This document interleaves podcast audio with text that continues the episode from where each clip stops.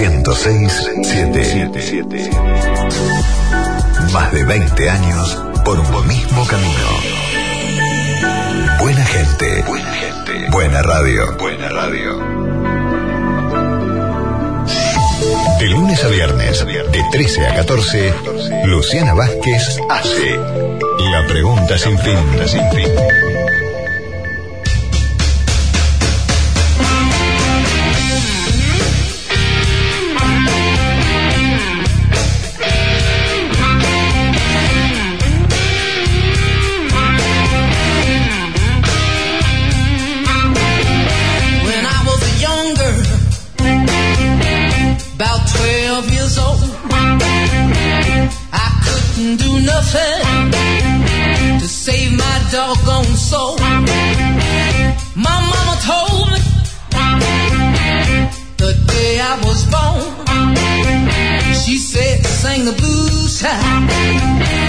Sing it from now on. I'm a woman. I can sing the blues. I'm a woman. I can Muy buenas tardes, esto es La Pregunta Sin Fin y yo soy Luciana Vázquez. Día 2 en, un, en el medio de una crisis global que con- cuenta sus días. Hay otro conteo que es el diario de la guerra. Día 2 de La Pregunta Sin Fin que arrancó ayer. Es, eh, recuerdo todos los, de, los días de semana, de lunes a viernes, de 13 a 14 horas aquí por FM Millennium. Se puede escuchar por internet y también después, para el que se lo perdió en el momento en vivo, por Spotify. Bueno, los temas dominantes siguen siendo en el mundo la guerra que inició Rusia invadiendo la República de Ucrania. La avanzada preocupa, la avanzada militar que cada vez se pone más intensa. No cesan las conversaciones, pero todavía no han dado resultados. Y por otro lado, la acumulación de sanciones económicas de todo tipo, tanto afectando al mercado financiero, a la geografía digital. Hay una geografía territorial, pero el mundo se ha desarrollado cada vez más en esa, en el mundo virtual de Internet y las finanzas en el mundo digital permiten a los países demorar las intervenciones más concretas y poner en juego una serie de medidas cada vez más sofisticadas y complejas en eso que es la geografía digital de transacciones de dinero, que a los oligarcas rusos particularmente y a Putin le afectan en términos ya no solo geopolíticos, sino también personales. Bueno, y estamos en la Argentina con los temas económicos que siguen empezando y los coletazos del discurso presidencial de apertura de sesiones de ayer del presidente Alberto Fernández, las distintas, las distintas gestualidades de el presidente y la vicepresidenta, del jefe de la Cámara del presidente de la Cámara de Diputados, Massa, que estaban allí en el primer plano, en el podio de ese, de ese ritual que se renueva año a año, y también de la oposición y del oficialismo. Hoy en la repregunta eh, perdón, la pregunta sin fin. bueno, algún día me iba a pasar que iba, iba a hablar del otro programa que tiene el mismo espíritu. Hoy en la pregunta sin fin vamos a tratar esos dos temas con tres, eh, tres personas indicadas. Por un lado estará Humberto Schiavoni, que es el presidente del bloque de PRO en senadores y participó de la reunión casi de urgencia que se hizo entre quienes lideran el PRO en, en porteño y en la Argentina. Se hizo en la casa del expresidente Mauricio Macri. Tendremos las, en breve, en minutos, las reflexiones de Schiavoni en relación a qué va a hacer la oposición, por un lado con los desafíos que le planteó el presidente Alberto Fernández, desafíos judiciales en relación a la toma de deuda de 2018, la toma de deuda con el fondo, y por otro lado, qué va a hacer en relación al nuevo acuerdo con el FMI que tiene que aprobar el Congreso, cómo va a votarlo después de un discurso de alguna manera desafiante por el presidente Alberto Fernández hacia la oposición, que, que es el que escuchamos ayer. Por otro lado, el tema económico, que también se instaló ayer en la agenda, a partir de las precisiones, las promesas que veremos si se cumplen, pero también las concepciones que dejó ver el presidente Alberto Fernández en torno a la economía estará en la pregunta sin fin. Javier Timerman, un hombre de los mercados, pero que tiene una posición cercana al kirchnerismo, es el hermano del fallecido ex canciller Héctor Timerman y eh, eh, un experto en los mercados financieros globales, es un activo hombre de los mercados. Va a ser interesante escuchar cómo ve esto, esta idea de el kirchnerismo atrasa en su visión de la economía y las finanzas. Y finalmente otro tema que tiene que ver con estos grandes paraguas temáticos que dominan la agenda, que es, bueno, la crisis rusa-ucraniana, la guerra, la invasión a Ucrania, y una novedad que circula por medios y redes sociales en las últimas horas, que es que Putin estaría buscando el regreso al poder en Ucrania de Yanukovych, el hombre que dejó el poder, que tuvo que dejar el poder presionado. Por eso que todos conocemos, que es Winter on Fire, el, el, invierno en llamas, esa crisis que se dio en Ucrania entre 2013 y 2014, empujado por una ciudadanía muy activa, eh, la ucraniana en Kiev, por la toma de la Plaza de Maidán y la fuerte represión de Yanukovych. Los ucranianos desde entonces ya querían pertenecer a Europa, una fuerte, una fuerte voluntad de pertenecer a la Unión Europea y bueno, una traición considerado, consideró la opinión pública en ese momento de Yanukovych. ¿Volverá al poder Yanukovych? ¿Quién es Yanukovych? Lo va a explicar Bernabé Malacalza, un experto internacionalista aquí en la pregunta sin fin.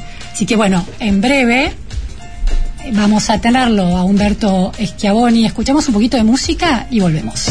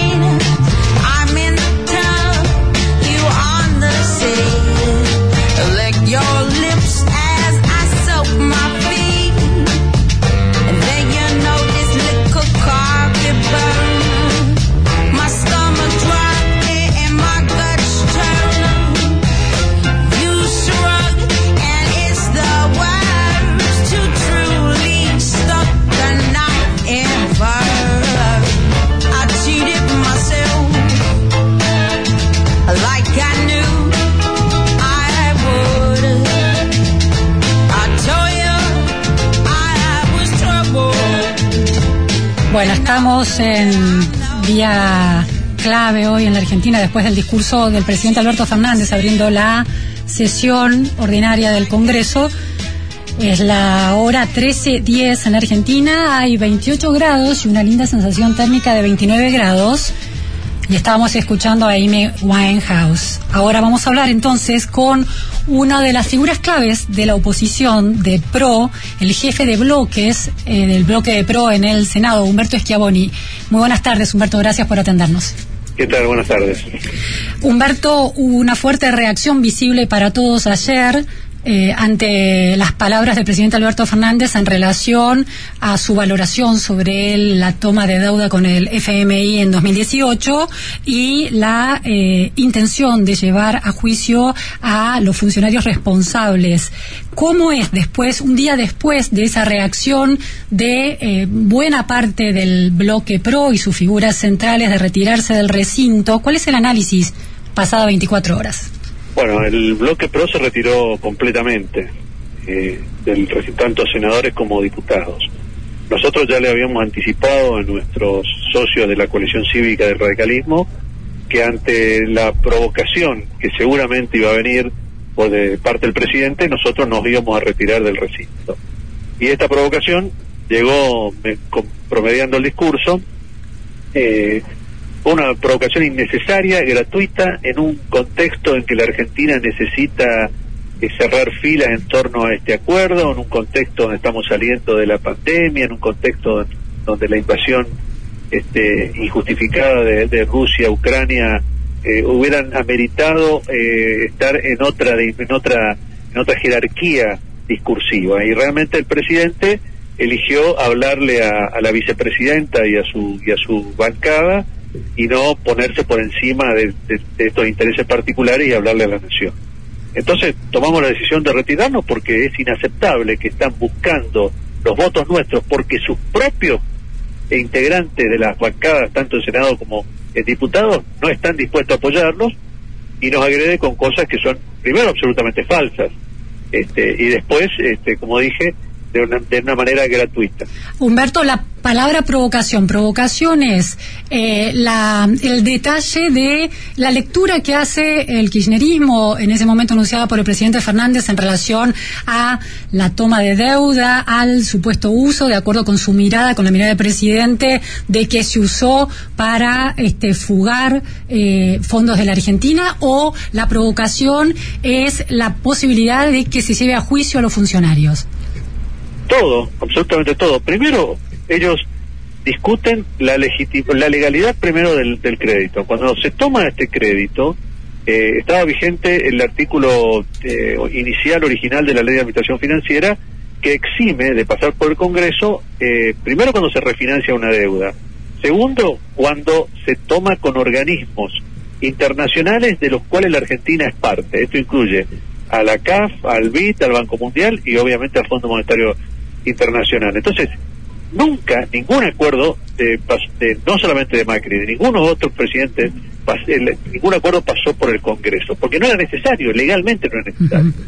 Segundo eh, está demostrado hasta el hartazgo que de cada tres dólares que se tomaron de este crédito dos fueron para pagar deudas que ya había contraído el kirchnerismo. Y el resto fue para enjugar un déficit fiscal de casi seis puntos del producto que con el que recibimos el país en el 2015 eh, entonces, estos son temas que, que hablan eh, los números por sí mismos.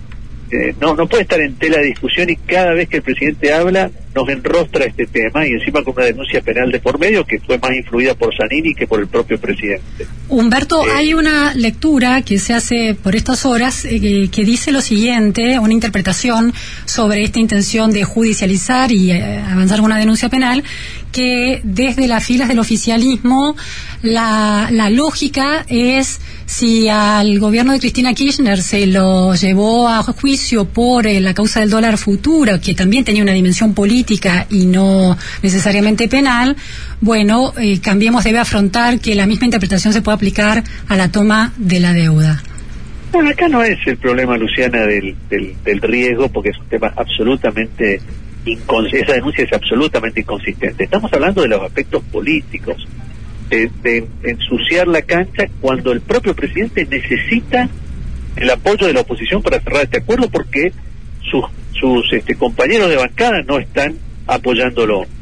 No hace falta recordar la renuncia del presidente del bloque de diputados, nada más ni nada menos que Máximo Kirchner, y sobre todo los argumentos contenidos en su carta de renuncia, que son aún mucho más graves que el hecho en sí. Entonces, en ese contexto, que el presidente innecesariamente nos continúe agrediendo, para nosotros fue inaceptable y por eso nos manifestamos políticamente retirándonos del recinto. Em, va a llegar el momento en que el acuerdo del FMI llegue al Congreso, se discuta y se vote el hecho de esta particular eh, reacción eh, ante las palabras presidenciales y la amenaza de judicialización y de denuncia penal, si efectivamente se concreta y avanza, eh, incide directamente en la votación por la sola existencia de una denuncia penal, aunque el acuerdo tenga avisos de razonabilidad pro, en este caso, o, y eventualmente Juntos por el Cambio votaría en contra? No, no, son dos cosas distintas. Nosotros, a ver, para clarificar el tema, Primero, todavía no se adoptó ninguna decisión de Juntos por el Cambio. Yo creo, recién estuve conversando con Alfredo Cornejo, seguramente haremos una reunión eh, presencial o por Zoom la semana que viene, más temprano que tarde, martes o miércoles, para eh, analizar este tema, si es que el acuerdo finalmente entra. Todavía no entró al, Congreso el acuerdo. Eh, por un lado eso, no hay una posición tomada respecto de la estrategia parlamentaria y cómo vamos a votar el acuerdo. Ahora, también tenemos claras, tenemos dos certezas. Primero que el acuerdo es muy malo y que constituye una bomba de tiempo para la Argentina, porque todo lo que no van a hacer se tiene que financiar de alguna manera. Habida cuenta que no pueden emitir, por lo menos legalmente, tienen que bajar de 3,7 a un punto del producto la, la emisión, la única que les queda es el endeudamiento en pesos con tasa de interés positiva, si no nadie le va a prestar. Esto es una bomba de nieve, una bomba de tiempo, una bola de nieve, de nieve que se proyecta este, ominosamente hacia el 2023 al 2024. Este, no se avanza en ninguna reforma estructural que necesita el país. Por lo tanto, el acuerdo es muy malo y nosotros no queremos ser parte de este acuerdo. Pero por otra parte, tampoco queremos que el país vaya al default, porque eso sería también un daño este, inconmensurable para los argentinos y para el futuro del país. Eh, entonces, estamos este, con estas certezas y no aún definido cómo vamos a votar el acuerdo. Eso se va a hacer la semana que viene. Pero no influiría la denuncia penal contra los funcionarios que intervinieron en el... no, no, no, la denuncia penal, eh, te, quiero aclarar que ya tiene más de un año la denuncia penal. Claro, totalmente, ya está en marcha. Se la puede retirar y una denuncia penal, insisto, no es el tema de la denuncia penal o del riesgo eh, de una de una eventual condena porque no hay absolutamente ninguna consistencia desde el punto de vista del tipo penal alguno eh, respecto de, este, de, este, de esta operación. Humberto, dos cuestiones. Eh, eh, deja muy en claro que no hay todavía un acuerdo dentro de Juntos por el Cambio para definir ya el sentido del voto, pero lo que se vio ayer fue una actitud, una reacción dividida. El radicalismo permaneció en la banca, se lo veía muy ostensiblemente la figura de Facundo Manes, eh, la coalición cívica también, y ha dicho que apoya, apoyaría, que convendría no eh, apoyar al gobierno en el, en el caso del acuerdo. Y por otro lado, se vio a PRO que se levantó de las bancadas. Esa división que se vio ayer es un síntoma de una división que hay eh, a puertas cerradas de Juntos por el Cambio en relación a qué tipo de voto dar el día que se trate el acuerdo en el Congreso. No, no, no, no, La, reacción de ayer no implica este, ningún tipo de, decisión respecto al voto porque no, ha sido tomada todavía. Ahora, lo que dice la coalición cívica para, para aclarar eh, es apoyamos el, la, la, autorización al financiamiento para no entrar en el default, pero no nos hacemos cargo del acuerdo propiamente dicho que fue negociado por el gobierno y lo tiene que ejecutar el gobierno. Es un problema de ellos. En, esa posición estamos casi todos de acuerdo, que es lo que yo expresaba antes. Este es un muy mal acuerdo, muy nocivo para la Argentina, una bomba de tiempo eh, más temprano que tarde, pero por otro lado, tampoco queremos que la Argentina entre en default. Es lo mismo que dice la coalición cívica. La última pregunta. el financiamiento y no el acuerdo. Eh, la última pregunta tiene que ver con eso, es decir, que la ciudadanía argentina, escuchando esta situación, entiende que el, pro, el acuerdo con el fondo no va a tener soluciones y sino problemas, pero que quizás obtenga todo el voto de todos simplemente por evitar el default. Es un mal acuerdo, una mala posibilidad para Argentina, pero el default es lo único que se que sería positivo. Sí. No necesariamente uno puede facilitar el que no entre la Argentina en default, no necesariamente votando a favor del acuerdo. Esa son, es un parte de una estrategia parlamentaria que todavía no la tenemos ah, ¿Y cómo sería eso? ¿Cómo se evita el default si no se vota el acuerdo positivamente? Están la, la posibilidad de abstenerse y hay una responsabilidad primaria. El gobierno tiene que garantizar que sus 118 diputados y sus 36, eh, 35 senadores más, aliados se sienten en sus bancas y, presten el acuerdo. Bien. ¿Cómo quedaríamos nosotros en diputados votando a favor cuando el, el expresidente de la bancada, el hijo de la vicepresidenta y figura central, presidente del Partido Justicialista de la provincia de Buenos Aires, vota en contra? hay, una responsabilidad política del gobierno que es anterior a la decisión que tenemos que tomar nosotros. Sí, una contradicción lógica del oficialismo. Muchísimas gracias, Humberto Esquiaboni, por estas aclaraciones y estas reflexiones. Gracias, Luciana. Hasta luego.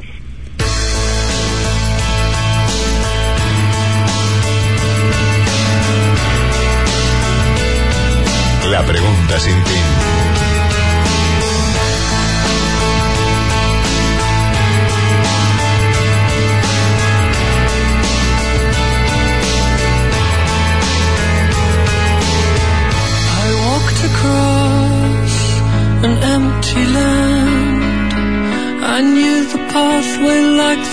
Back of my hand.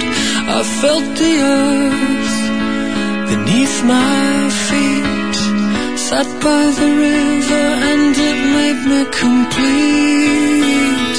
Oh, sympathy, where have you gone? I'm getting old and I need something to rely on. So tell me when you're gonna let me in. And I need somewhere to begin.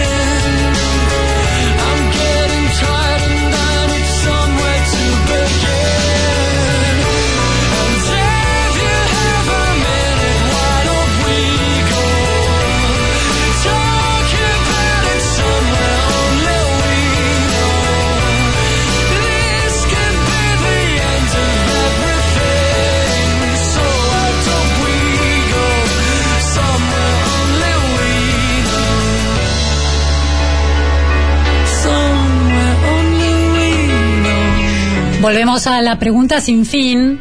El tema es la guerra que se libra en territorio ucraniano a partir de la invasión rusa y una novedad que circula en las últimas horas por las redes sociales y también por medios ucranianos, no solo por medios rusos del aparato de propaganda ruso, sino también medios ucranianos, acerca de que Putin y el gobierno ruso estaría alentando, intentando imponer en el poder de Ucrania al expresidente, bueno, que tuvo que dejar el poder, Yanukovych, una de las figuras claves en la por su por su peso en la historia que cuenta el documental de Netflix Winter on Fire. Estamos con Bernabé Malacalce, un experto internacionalista, para analizar, para saber quién es Yanukovych. Muy buenas tardes, Bernabé. Muchísimas gracias por atendernos. Hola, Luciana, ¿cómo estás? Bueno, es una remake de Winter on Fire. ¿Vuelve Yanukovych al poder? Bueno, aparentemente, bueno, circulan esas versiones en este momento que hay, estamos en guerra, ¿no? Y, también en, lo que se llama una network, ¿no? En la guerra de redes, todo el momento noticias que no podemos confirmar, no podemos saber la ciencia cierta eh, pero bueno, es una de las versiones. Eh, yo diría que hay que tomarlo esto con pinzas, observarlo en relación a, cuatro películas que están ocurriendo en simultánea. Una son las negociaciones en Gomel, las negociaciones diplomáticas, que están en un punto de tanteo recién, posiciones de máxima, no acuerdo. y hoy justamente se va a realizar eh, una, una, una- una nueva reunión. Eh, esa es una película, pero que hay que observarla atada a las otras dos películas que son eh, la, la guerra convencional. Rusia está en las puertas de Kiev, está bombardeando Kharkov, eh, está en una situación cercana a la toma de Kiev, pero está en suspenso esa situación. Es decir, eh, en la medida que Rusia avance, tome Kiev, va a estar más fuerte para la negociación. Seguramente, por otra parte, Occidente, Europa, Estados Unidos van a intentar dilatar esto para, digamos, ganar, para que gane fuerza la resistencia ucraniana, para proveer de mayor cantidad de armamentos. Bueno, esa es una situación de esta película de guerra convencional.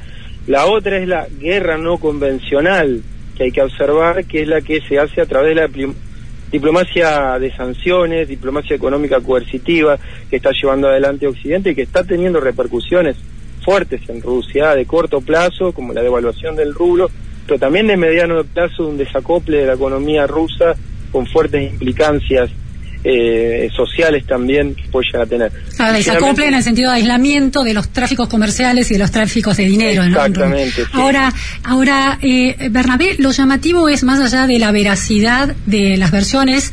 eh, la pregunta aquí es. ¿Quién es Yanukovych que para Putin podría ser, o por lo menos desde Rusia se alienta esa versión, circula en las webs, podría, eh, redes, podría ser, eh, eh, es, eh, es una figura viable para estar al frente de, Ucrania? Bueno, hay que retrotraerse a febrero de 2014, eh, cuando Yanukovych es destituido, luego de las manifestaciones, como la Revolución Naranja en Ucrania. Eh, eh, había sido eh, gobernador del Donbass en, en, en Donbass, justamente Claro. eh, una de las repúblicas eh, separatistas que fue eh, proclamada como inde- independiente de parte de Putin eh, este mes. Y es un prorruso, digamos, de una región donde hay eh, una eh, importante cantidad de prorrusos al sur eh, este de, de Ucrania. Y, y también ha sido, bueno, eh, ha tenido un papel eh, bastante cuestionado de parte de, de Occidente y, y que ha, ha como decía recién, ha devenido en, en, en la salida de él hacia eh, a la búsqueda de asilo en Rusia, posterior a, a estos a estos hechos de febrero del, del 2014. Es decir, vive en Rusia, en este momento vive, reside en, en Rusia, Yanukovych. Sí, reside en Rusia, se habla que ahora estaría en Minsk, eh, es una de las versiones, Sí. en Bielorrusia, eh, y digamos, tiene un fuerte rechazo de la población pro-occidental ucraniana y, como decía, eh, eh, está fuertemente alineado a Rusia. Eh, eh, Bernabé, el, em, la idea de que, eh, por un lado, se habló de una especie de eh, mm, grupo de milicianos que entraban subrepticiamente a Ucrania con el objetivo de asesinar directamente a Zelensky como una de las opciones para dar un paso más en esa toma del territorio ucraniano. Y por otro lado, ahora se habla de la idea de que, eh, bueno, Putin estaría buscando un sustituir a ese presidente. La mm, figura, en esta explicación que vos das de, la del perfil prorruso de Yanukovych y eh, todo ese conflicto tan particular de la Ucrania, donde dos lenguas se disputan también el territorio, ¿no? El ucraniano y el ruso, la prohibición del ruso desde los acontecimientos de febrero de 2014, la prohibición del uso de la lengua rusa, del idioma ruso en Ucrania. ¿Cómo se relaciona con esta disputa que hoy es bélica, pero que viene sosteniéndose desde 2014? Muy interesante la pregunta. Y bueno, nos habla un poco de la Ucrania como un, país bifronte, ¿no? Eh, con un, que, un país que mira a Occidente, que quiere ingresar a la Unión Europea, con su capital Kiev, eh, en una Ucrania más urbana. Por otro lado, una Ucrania del sur y el este más prorrusa, eh, más reticente, eh, que, que mira hacia, hacia el este. Eh, esa situación es la que, digamos, no se terminó de resolver después de, la caída de Yanukovych.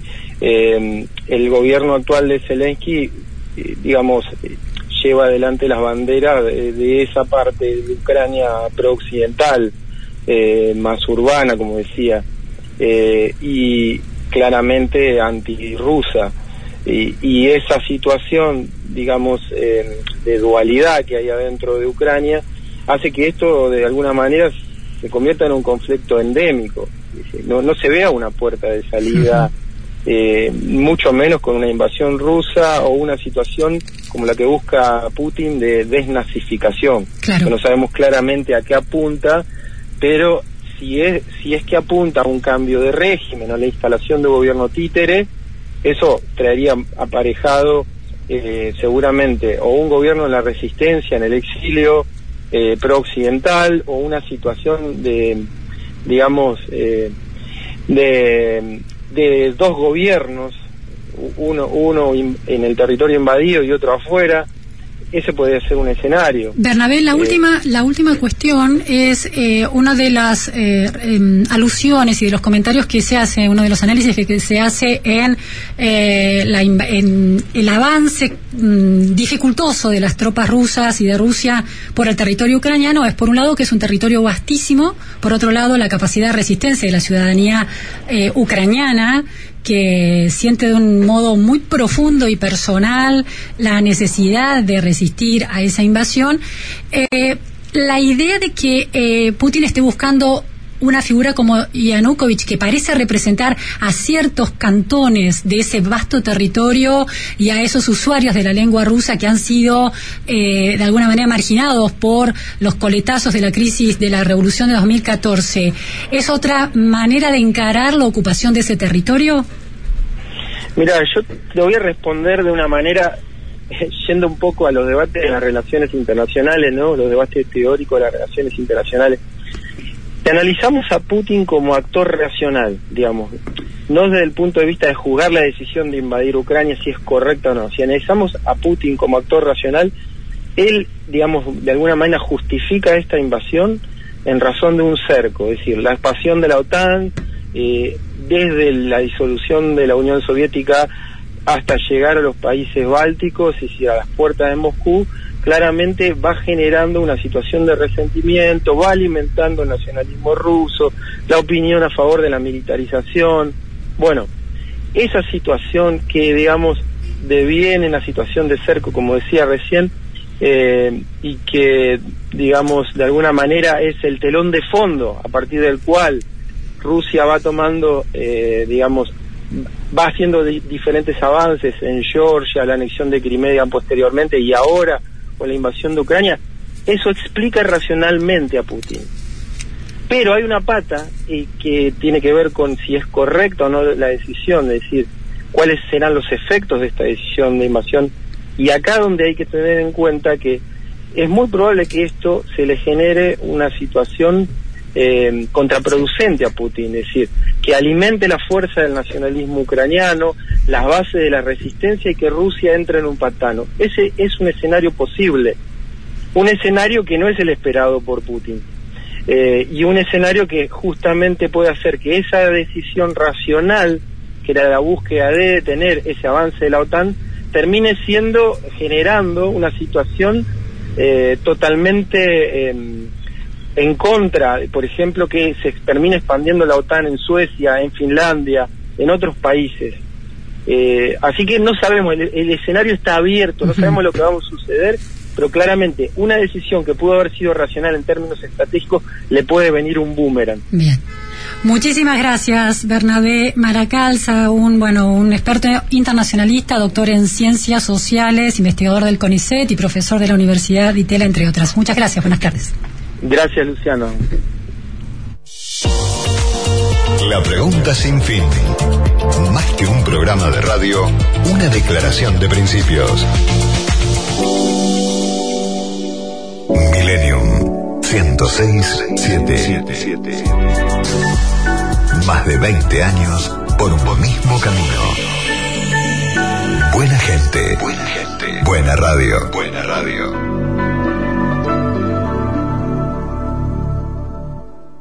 Tiempo de publicidad en Millennium.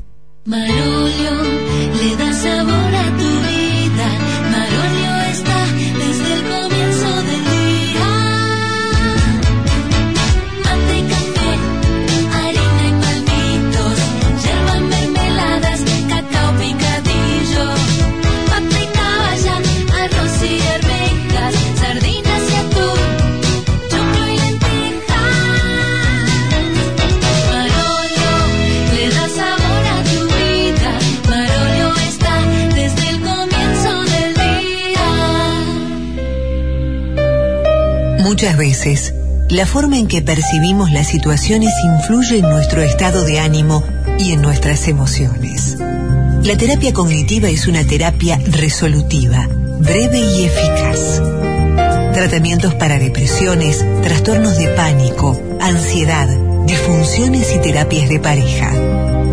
Licenciada Claudia Pesaño, Supervisor Internacional del Albert Ellis Institute, dependiente de la Universidad de Nueva York. Contacto 4775-0659 156 155 2471 Matrícula número 14064 Hausler, bien seguro. ¿Por qué vas a conformarte con menos? Servicio premium de alquiler de cajas de seguridad y salas de negocio. Encontranos en Microcentro, Belgrano, Pilar y Córdoba. Más información en www.hausler.com.ar. Los y las guardias de seguridad del Banco Nación, que siempre les dijimos no usen sus celulares, ahora queremos que los usen. Sí, bájense la app BNA. No hagan filas en el banco, hagan transferencias desde el sillón, carguen la sube desde el celular y vayan a visitar a la tía. Pónganse alias graciosos. Con la app BNA tenés todo el banco en tu celular. Mucho más fácil, rápido y sin moverte de donde estés. BNA Todo es más fácil. Banco Nación. Fin de espacio publicitario. Entendiendo el presente para conquistar el futuro. Millennium 1067. Buena gente. Buena radio. Buena radio.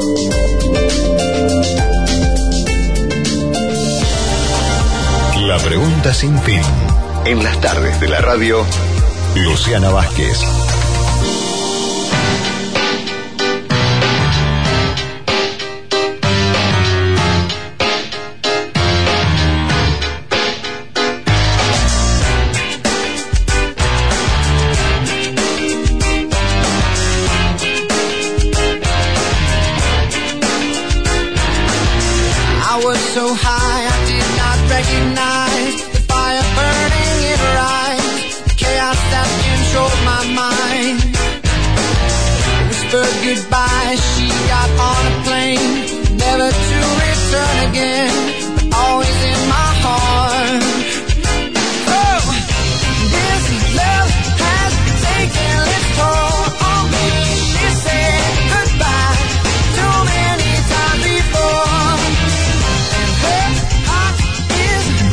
Vamos a pensar la visión económica que desplegó ayer el presidente Alberto Fernández y cómo le resuena al mercado, ¿no? Esa especie de arquetipo con el que dialoga continuamente la Argentina y la política. Y lo vamos a hacer con un hombre de los mercados, pero un hombre muy particular. Es un estudió ciencia política en la Universidad de Tel Aviv, donde vivió en Israel durante muchos años. Es máster en finanzas internacionales por la Universidad de Columbia. Empezó su carrera en Wall Street hace muchos años, en la década del 80, y es dueño del fondo AdCap. Me refiero a Javier Timerman, además hermano del fallecido ex canciller Héctor Timerman. Muchísimas gracias, Javier, por estar hoy en la pregunta sin fin.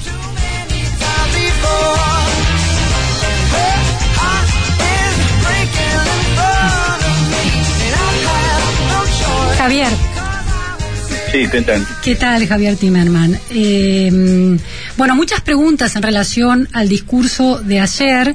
¿Cuáles son sus eh, primeras conclusiones en relación a la visión económica que planteó el presidente?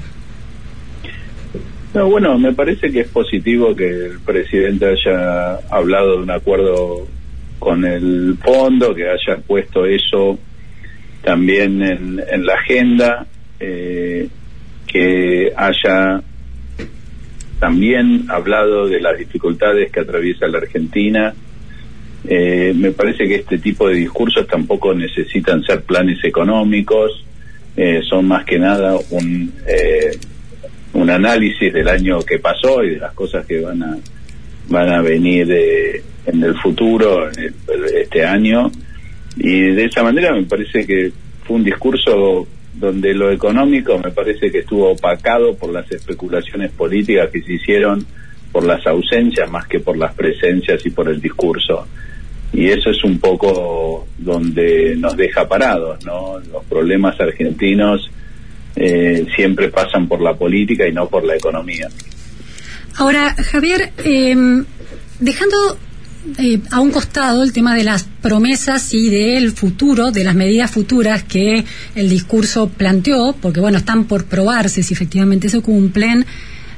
Hay algunas cuestiones. La reacción de la oposición en relación al análisis, no solo al tema de la denuncia penal a los funcionarios que tomaron la deuda, sino lo que me interesa es su opinión sobre esta cuestión. Usted como un hombre que toma decisiones de inversión, decisiones financieras donde hay mucho eh, dinero involucrado, me imagino que debe tomar las decisiones en base a datos firmes, sin sesgos políticos, ¿no? Cuantos más firmes y sólidos y inobjetables sean esos datos, más racional va a ser la decisión que usted que usted tome y más va a achicar la incertidumbre que siempre hay en esa toma de decisiones. Cuando usted escucha un, un análisis de la deuda eh, macrista hecha por el presidente o escucha el debate que se da entre eh, la oposición de Juntos por el Cambio y el oficialismo actualmente en torno a los datos de la deuda, como hombre de los mercados que analiza desde ese lugar eh, en relación a los propios intereses de inversiones, ¿cuál es el escenario que le resulta más confiable de esos dos escenarios en disputa? Ninguno de los dos, porque son irrelevantes. Eh, el problema que, que hay en la Argentina es que creemos realmente que hay eh, un problema económico que lo tenemos que discutir y de esa manera decir, bueno, yo creo que lo que dice Juntos por el Cambio es, es la verdad sobre cómo se tomó esa deuda y lo que significa esa deuda, o yo creo que es eh, lo que dice el gobierno, que es cómo se tomó y, y qué pasó con esa deuda. Hoy en día a los inversores no les interesa eso, es, es, es ridículo, esa es una discusión interna.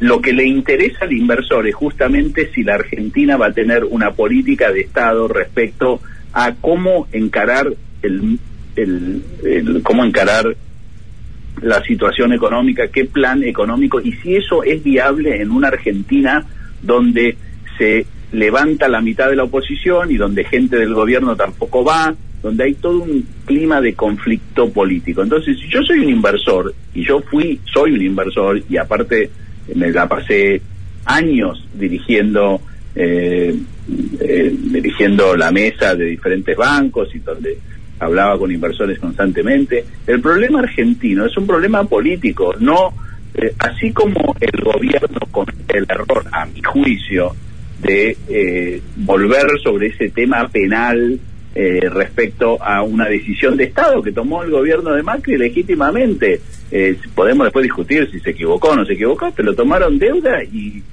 y, y esa deuda fue una política de Estado y eso, a mi juicio, no debería ser judiciable.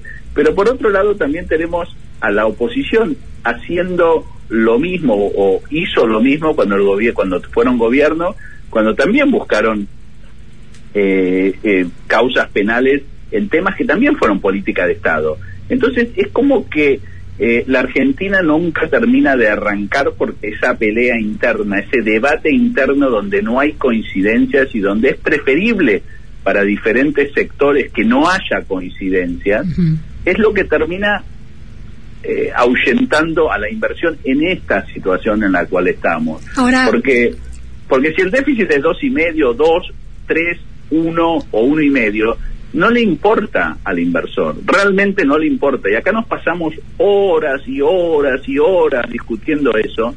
Y lo que el inversor quiere saber es si se hace una, si hay un debate, si va a haber un día de serio de qué hacer con el déficit, qué hacer con, eh, el- el- la reforma impositiva que todo país necesita, qué hacer con la reforma laboral que el presidente dice que no va a hacer, pero que Claro. Todos los países necesitan. Me interesa eso que está diciendo puntualmente porque entiendo la idea de qué es lo que está viendo el inversor y parece ser, en relación a este comentario que usted hace, que coincide con la idea de- del ciudadano. Le- hago una comparación. Un presidente electo como Gabriel Boric, que era definido como la extrema izquierda, eh, aclaró que la cuestión de eh, la, la armonía fiscal en Chile no es de- ni de izquierda ni de derecha. Si es necesario tener, pensar en un, eh, en un ordenamiento fiscal, no importa si gobierna una u otro posicionamiento de, el- de- del espectro político ideológico. Sin embargo, en la Argentina pareciera que un, un fisco razonable que esté pensando en cuánto entra y cuánto puede gastar es considerado de derecha y es visto desde el oficialismo, por ejemplo, como ajustador. ¿Eso no es un problema no solo para el Sí. inversor, sino también para la Argentina? Sí, totalmente es el mismo, mira Luciana, es el mismo problema, yo te lo voy a poner de otra manera, estoy de acuerdo con lo que vos decís y ojalá en la Argentina hubiese pasado eh, cuando hubo cambios de gobierno eh, lo que hizo Boric en, la Argen- en, Chile y se hubiera respetado la independencia del Banco Central. To- Todo eso me parece que está, lo, así como vos lo planteás, estoy totalmente de acuerdo. Ahora, por el otro lado, eso es, eso es una, una realidad. Por el otro lado, ¿por qué se pasaron todos los funcionarios macristas del gobierno anterior en Nueva York diciéndole a los inversores en abril, mayo, marzo del 2019 que si no, que si ganaba eh, la oposición en ese momento, Cristina, volvíamos al- a, Venezuela, íbamos a ser Venezuela y el chavismo. Eso también crea incertidumbre. Eso también es irresponsable. Entonces, ante eso, el inversor dice, la verdad hay tantos otros mercados, no, no me interesa la Argentina, donde todavía no entiendo bien si realmente hay un interés en solucionar temas, como vos mismo lo, diji- lo dijiste, el tema fiscal es un tema para discutir seriamente. No se discute seriamente en la Argentina. Unos se dicen que el otro es un ajustador serial y el otro dice el otro es un chavista. ¿Y con quién se va a discutir? Bien, pero en la discusión económica actual hay un polo de la polarización, que es Juntos por el Cambio, que habla de la necesidad de discutir reformas previsionales, reformas laborales, de hablar de un ordenamiento tarifario que permita salir de los subsidios que son tan costosos para el fisco. Y el eh, kirchnerismo se resiste. Eh, en relación a usted, que es un hombre progresista, pero también entiende las lógicas de los mercados, ¿cuál es la posición más razonable? No, es que la posición razonable es, yo entiendo que claramente por el lado de, de, muchos, muchos integrantes de Juntos por el Cambio eh, que, que plantean cosas muy razonables, ¿no? Eh, y, hay, y son gente eh, que está dispuesta al diálogo, etcétera. Pero por otro lado, en Juntos por el Cambio, vos también tenés eh, eh, individuos que buscan la confrontación constante y donde constantemente acusan al otro de ser algo que no es bueno. En el caso de este gobierno, chavistas, prorrusos, qué sé yo, cualquier cualquier eh, cualquier cosa. Entonces, el miedo del inversor en un país que ha tenido tanto conflicto, donde tan pocas cosas se han podido solucionar, y claro, como vos lo decís, yo soy una persona en los mercados, no puedo negarlo si me pasé 40, 37 años, o sea, no, ¿cómo lo voy a negar? Eh, creo en los mercados, creo en la eficiencia de los mercados, creo en un montón de cosas que, que me hacen una persona que, que entiende los, los, los temas que están en discusión. Ahora, eh, el miedo que tienen muchos inversores es que una vez eh, que el, el gobierno, que, que hay una realidad que en la Argentina hay que, hay, hay, es- está muy dividida, y que hay que gobernar en tándem entre el gobierno y la oposición, que se debería eh, tener algún tipo de gabinete de unidad nacional y donde no todo lo que uno quiere es posible hacer. Y sin embargo, parece lejano eso. Incluso si las, las elecciones las ganaría el, el- la oposición en el 2023, hay gente dentro del Junto por el Cambio que no quiere ese diálogo, que cree que del otro lado hay prorrusos, Pero- hay iraníes. pero le- entonces, entonces eh, la verdad que sería muy... eh, me parece que habría que hacer cierta autocrítica por el lado de la oposición también, obviamente que por el lado del gobierno sí, de la oposición, en decir, tenemos que gobernar en un país donde existe el peronismo y tratar de, de calificarlos como prorrusos me parece que no, no, no suma. Y eso es lo que ve la, el, el, el inversor, Ahora, e- Javier- ese conflicto. Ahora, Javier, si uno, supongamos que llegara o sucediera un milagro y se pudieran sentar a una mesa de negociación las distintas eh, representaciones ideológicas de la Argentina, oficialismo y las distintas oposiciones, y los distintos oficialismos, porque también hay, hay voces encontradas. Supongamos que eso sucede.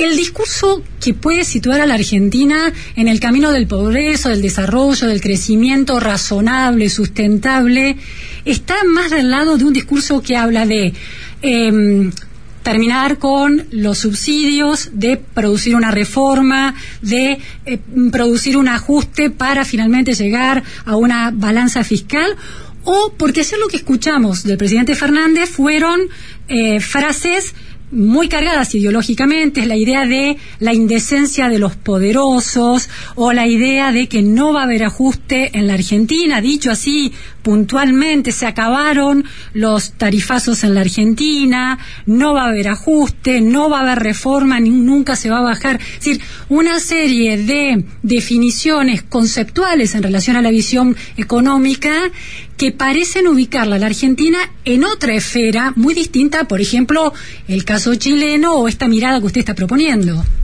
Sí, totalmente. En eso eh, estoy de acuerdo con lo que vos decís. Yo creo que que eh, no deberían ser tabúes ningún tipo de reformas. Al contrario, si uno quiere modernizar la economía, tiene que haber reformas, porque el mundo eh, evoluciona, la gente evoluciona, evoluciona y las necesidades de la gente evolucionan. Entonces es muy importante eh, hacer reformas de todo tipo constantemente. Ahora, eh, eh, yo entiendo la política argentina, es una política muy de mucho conflicto, pero sí, eh, eh, creo que la Argentina ha caído en una situación donde hoy en día esperan menos de nosotros que, todas estas cosas que, que vos mencionaste, están esperando que por lo menos se cumpla esta letra chica del, del acuerdo con el fondo. Eh, yo lo vengo diciendo de hace tiempo que, que la Argentina eh, va a tener que eh, demostrarle a los inversores que realmente puede cumplir con estos mínimos eh, objetivos que se impuso en esta carta de intención con el fondo y a medida que eso se vaya cumpliendo y que vamos eh, mostrando que tenemos eh, que, que estamos dispuestos a, a hacer estos ajustes que evidentemente eh, o claramente están en la carta de intención, vamos a ir recibiendo más crédito, pero sí, eh, la verdad que eh, es, es un problema eso de tener que hacer estos anuncios que no deberían ser parte del discurso político, como tampoco deberían ser parte del discurso político las acusaciones tremendas que hacen del otro lado. Y es una guerra que, que tiene al argentino de, de rehén, porque el inversor hoy en día, como te dicen hoy, mira, estamos mirando otros mercados, eh, bueno, ahora con Rusia, Ucrania, la Sí. verdad, poco interés en la Argentina, eh, pero pero el inversor se corre, no tiene que invertir en Argentina. Entonces lo que termina pasando es que esta discusión política que no lleva a nada termina empobreciendo a los argentinos. Y, y a mí me gustaría que haya otro discurso, ¿no? Me gustaría escuchar otra forma de hacer política, me gustaría otro tipo de, de relacionamiento entre los políticos, entre los empresarios, eh, etcétera. Pero lamentablemente no lo tenemos y yo no sé bien por qué no lo tenemos. Realmente no lo sé. Muchísimas gracias, Javier Timerman, un hombre de los mercados que puede pensar la economía desde, bueno, desde el progresismo y también desde esa lógica. Gracias. Gracias a vos, Luz. Hasta luego. Hasta luego.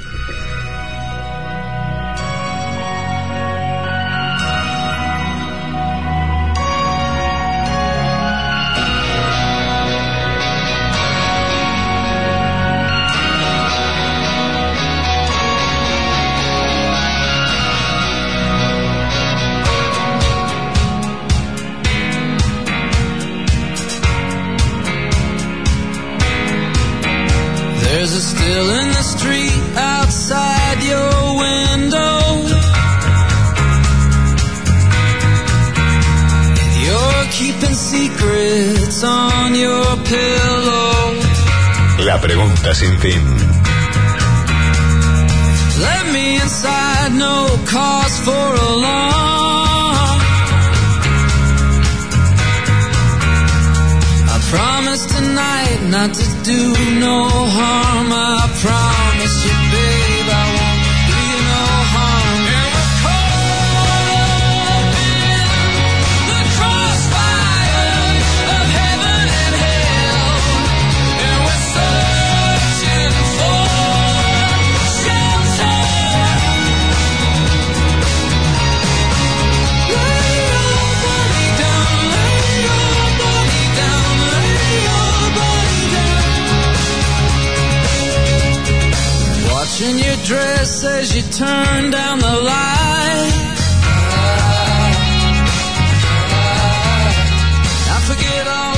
Bueno, vamos llegando entonces al final de la pregunta sin fin.